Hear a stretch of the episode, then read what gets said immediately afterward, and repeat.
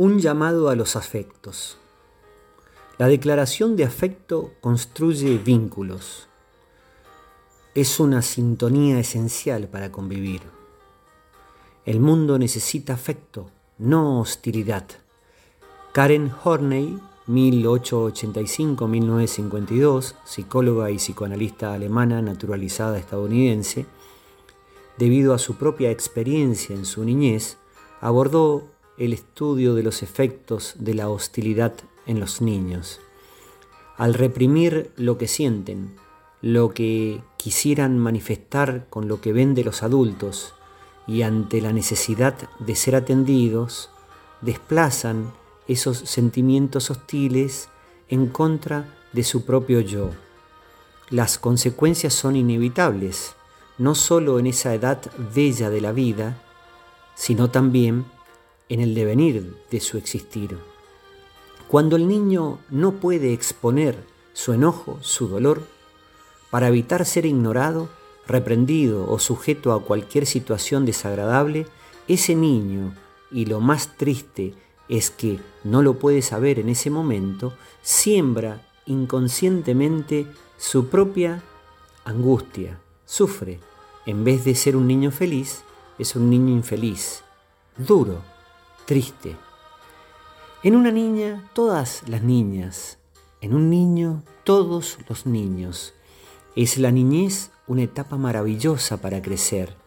Entonces, aquella niña llamada Karen supo lo que es el dolor, las circunstancias particulares que vivió en el seno de su familia, las pudo contar, las compartió y de aquel tiempo hizo un mejor devenir se transformó en una referente en el abordaje del desarrollo de la personalidad.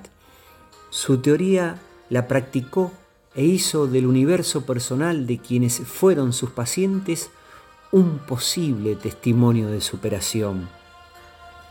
Los malos tratos y la traición abundan por la misma razón por la que en nuestra civilización es tan raro que el amor sea un afecto genuino, escribió Horney, dando lugar a lo que consideró la angustia básica, la que describió como una sensación de ser pequeño, insignificante, indefenso, abandonado, puesto en peligro en un mundo de abuso, engaño, ataque, humillación, traición y envidia.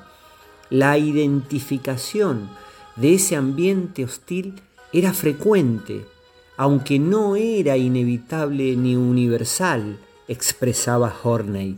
Por lo tanto, hay en esa manifestación un ápice de esperanza, un llamado a la responsabilidad de los padres y una ferviente vocación de defensa de los derechos de la niñez. Entonces, ante un mundo hostil, un niño se esfuerza en tratar de entender, de callar, y ante la rigidez de ese actuar, ante esa necesidad de aproximación a la vida misma, nacen las necesidades neuróticas y en vez de vivir, sobrevive. La profesora Horney sostuvo que la personalidad neurótica es regida por una o más de diez tendencias neuróticas, constituyéndose estas en estrategias asociadas para satisfacerlas.